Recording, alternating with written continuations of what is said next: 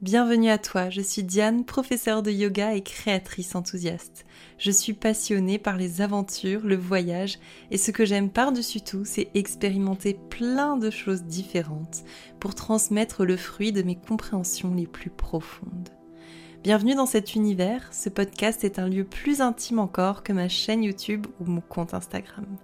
La meilleure façon de suivre mes aventures est de me rejoindre sur mon site internet dianexperience.com où tu retrouveras le planning des cours de yoga en présentiel mais aussi en ligne, les ateliers que j'organise ou encore les programmes de yoga inspirés et inspirants que je crée. Je suis très heureuse de t'accueillir dans cet espace, dans ce podcast où tu as juste à te laisser porter et voyager vers ton monde intérieur. Je te souhaite une belle écoute. Et aujourd'hui, quel grand sujet nous allons aborder. le titre de ce podcast, au début j'avais hésité avec le burn-out spirituel, qui je trouve aurait quand même bien collé également. Et puis je me suis dit, la dictature du bien-être, ça peut être intéressant, surtout quand c'est vu par quelqu'un qui travaille dans le bien-être.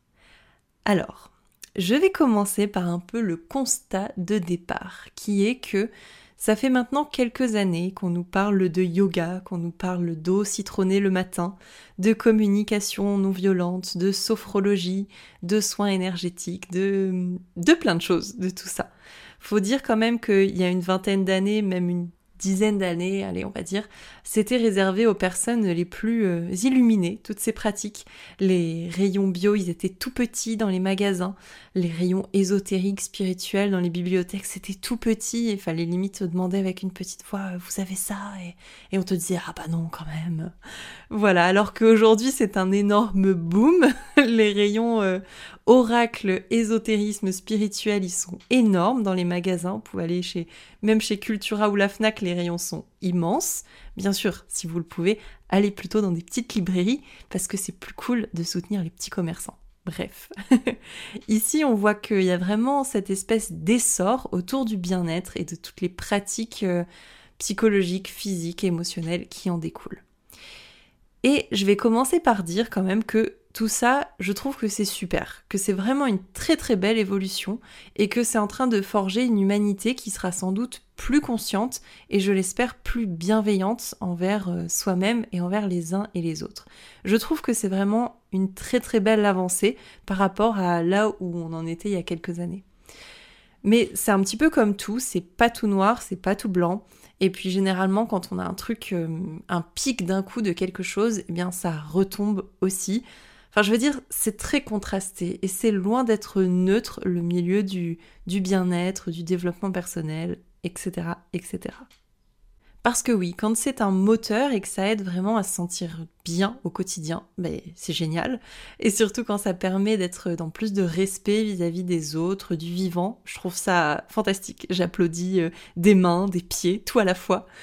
Mais il y a aussi une certaine limite qui est que j'ai l'impression, et c'est peut-être les réseaux sociaux aussi qui ont pas mal renforcé ça, c'est que parfois ça se transforme un peu en une dictature du bien-être, comme si t'avais pas forcément le droit d'être pas trop en forme, par exemple, ou comme si euh, euh, fallait culpabiliser euh, quand tu manges ton pain grillé avec du Nutella au lieu de prendre un bol de fruits.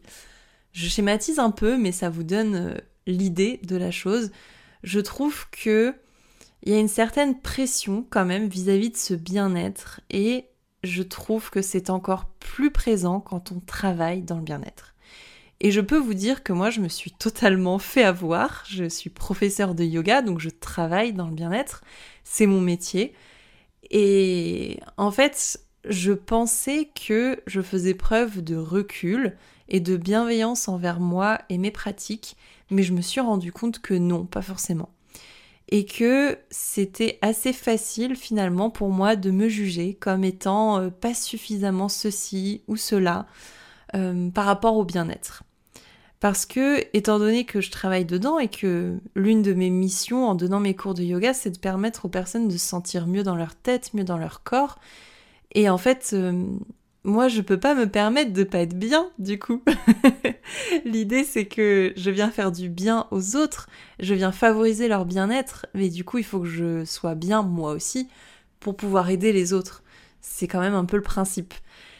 Et ce qui fait que déjà de base j'avais un petit peu de mal à dire quand euh, ça allait pas ou autre, mais là peut-être encore un peu plus cette impression qu'il faut toujours en faire plus, toujours être performante, toujours être positive, alors qu'en réalité derrière vos praticiens, vos thérapeutes, vos profs de yoga, il y a avant tout des êtres humains qui ont leurs émotions, leurs sensations et parfois leurs contradictions et, leurs humeurs qui sont pas toujours euh, au top du top faut quand même en avoir conscience et je trouve ça cool de le dire parce que ça démystifie aussi l'image parfaite qu'on peut avoir de certaines personnes, de certaines figures ou qu'on peut voir sur les réseaux sociaux.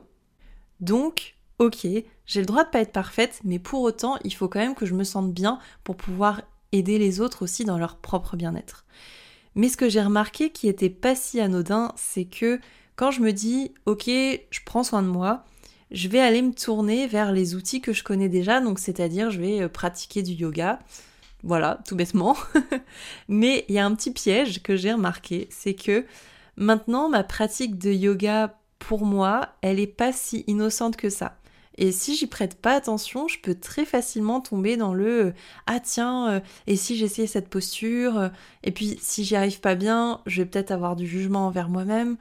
Ou bien encore, je vais me dire, ok, je fais une pratique de yoga, ah, mais je vais la filmer pour euh, aussi les réseaux sociaux, pour alimenter, pour montrer ce que je fais, etc., etc.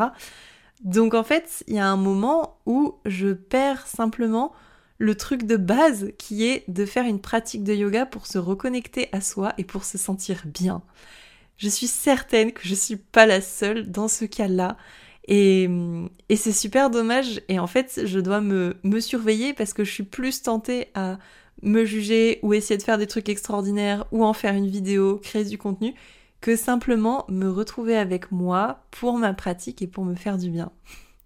C'est terrible, mais voilà, il y a un moment où il faut aussi dire les choses et l'honnêteté, c'est bien. Donc voilà, je me rends compte que ça me demande un vrai effort de simplement agir pour mon propre bien-être sans sous-entendu professionnel derrière. Et c'est pareil parce que si je me dis euh, ok je vais lire un bon livre pour pouvoir me détendre et me faire du bien, eh bien dans 90% des cas ma lecture ça va être un truc sur le yoga, un truc sur le bien-être féminin, un truc sur le chamanisme, un truc sur tout plein de sujets qui sont euh, soit au niveau du bien-être ou de la spiritualité, et qui vont me faire réfléchir, quoi que, quoi j'en dise, quoi que j'en fasse, ça va me faire réfléchir sur ce que je fais, ça va me donner des idées, ça va me faire travailler. Et c'est cool aussi parce que c'est ça qui, qui va venir euh, faire perdurer mon inspiration et me permettre de faire grandir ma pratique, donc c'est trop cool. Mais du coup, c'est pas une activité de vraiment de, de détente à 100%. Donc, il y a des petits pièges en fait hein, quand on travaille dans le bien-être parce que c'est très facile d'être à fond dedans et quand on se détend, on est encore dedans. Et c'est pour ça que le mot de, de burn-out spirituel était quelque chose qui me plaisait bien. Et c'est aussi quelque chose que j'ai expérimenté là quand même euh, très fort euh, ces dernières semaines et maintenant ça va un peu mieux. C'est aussi pour ça que je peux vous en parler et que je peux euh, dégager les, les choses qui ressortent de ces expériences-là. C'est que j'étais arrivée à un moment où vraiment ça j'en avais un peu marre, j'avais pas très envie de me lever le matin, euh, j'étais un peu grognon, pas, pas ouf quoi, pas ouf. Et en fait, je me suis dit, mais tout est relié à mon activité professionnelle, faut, faut que je me lâche la grappe un peu en fait. Et j'ai trouvé trois choses qui m'ont fait du bien et qui m'ont aidé à rétablir une sorte d'équilibre et de lâcher prise. La première chose que j'ai remarqué et que j'ai mis du temps avant de le voir, c'est que ce qui me fait vraiment du bien, c'est de faire des activités qui n'ont rien à voir avec ce que je fais professionnellement.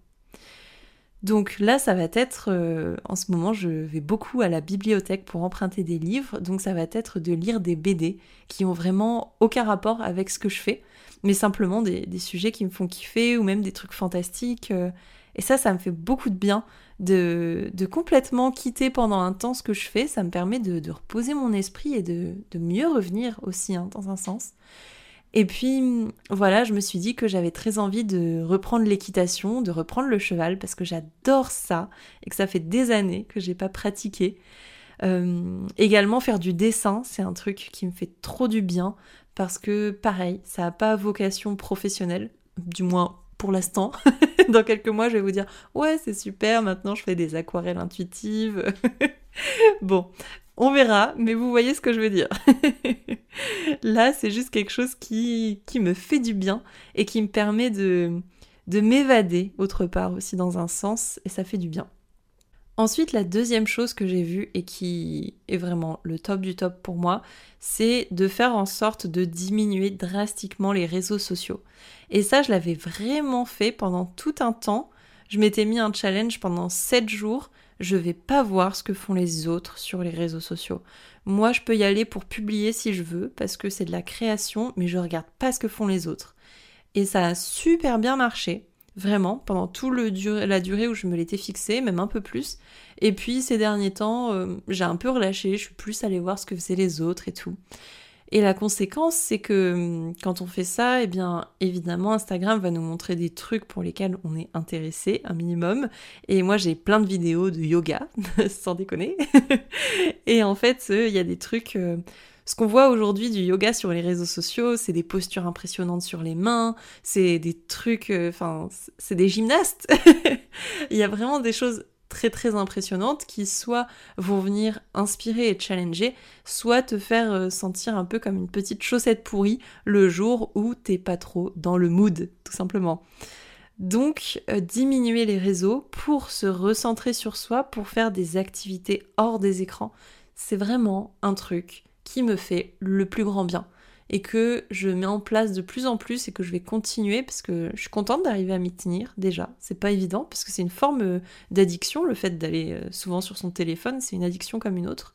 Et je suis ravie de réussir à me détacher de ça, me recentrer sur moi et favoriser les activités créatives, les activités euh, en plein air aussi, d'aller dehors, c'est des trucs que j'adore. Et enfin, le dernier point qui est un peu ma grosse zone de travail, euh, et que c'est le truc où j'ai le plus de mal encore, j'avoue, je suis pas encore au top là-dessus, mais c'est le fait de ne pas tout transformer en travail. C'est très compliqué parce que j'ai un métier passion, j'ai un métier qui me fait du bien, qui me fait plaisir. Et quand j'ai commencé à donner des cours et que je me suis rendu compte que c'était devenu ça mon métier, que c'est comme ça que je gagnais de l'argent, bah en fait euh, j'ai une sensation trop ouf en mode mais c'est génial quoi, c'est trop bien de faire ça, j'aide les autres et puis euh, moi ça me permet aussi de vivre donc c'est ouf. Donc mon travail déjà je le vois pas tellement comme un travail.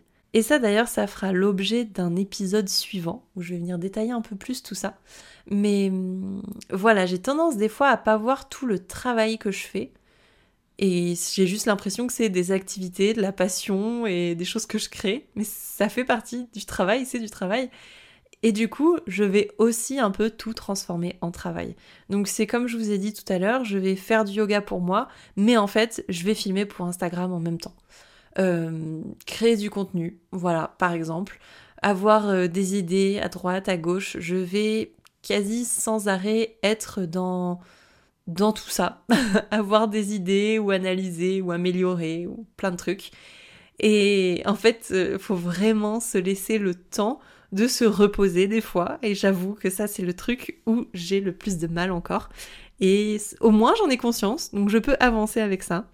J'avance petit à petit, donc je pourrais vous donner des, des nouvelles au fur et à mesure. Mais voilà, ce que j'ai trouvé pour me faire du bien par rapport à ça, et si vous écoutez ce podcast et qu'il y a pas mal de choses qui résonnent pour vous, eh bien je récapitule, c'est de faire des activités qui ont vraiment rien à voir avec ce que vous faites professionnellement. Des trucs, mais vraiment à l'opposé. Vous pouvez faire euh, de, de la sculpture peut-être. La deuxième astuce, euh, ça va être de diminuer les réseaux sociaux, ces sources extérieures de comparaison, de venir diminuer ça pour vous recentrer sur vous et sur votre propre bien-être en dehors de ce qui peut exister à l'extérieur. Et la troisième chose, c'est de ne pas tout transformer en travail et de vraiment avoir des moments de ok là c'est pause et je fais en sorte de ne pas forcément filmer, créer du contenu, etc. etc. Voilà, ça me tenait vraiment à cœur de vous faire cet épisode parce que c'est un sujet que je trouve giga intéressant. J'en ai discuté avec euh, plusieurs personnes de mon entourage et j'ai vu que c'était aussi un sujet qui pouvait les, les travailler, les intéresser. Donc je suis ultra ravie d'avoir pu aborder le sujet aujourd'hui avec vous. Et c'est donc la fin de cet épisode. Je te remercie pour ton temps d'écoute et surtout pour ton investissement sur toi-même. En devenant plus authentique et épanoui, tu aides le monde à s'embellir lui aussi. Et pour ça, je te dis félicitations. Félicitations pour tes remises en question, tes doutes, tes victoires et tes échecs. Si ce podcast t'aide sur ton chemin, alors aide-moi également à le faire rayonner en laissant 5 étoiles et un avis écrit sur Apple Podcasts, Spotify ou toute autre plateforme. Un partage sur les réseaux sociaux ou à ton entourage, c'est une fraction de seconde pour toi, mais ça peut devenir une montagne de soutien pour moi. Alors je t'invite à partager les épisodes qui te plaisent le plus. Merci pour ta présence, avec amour, Diane.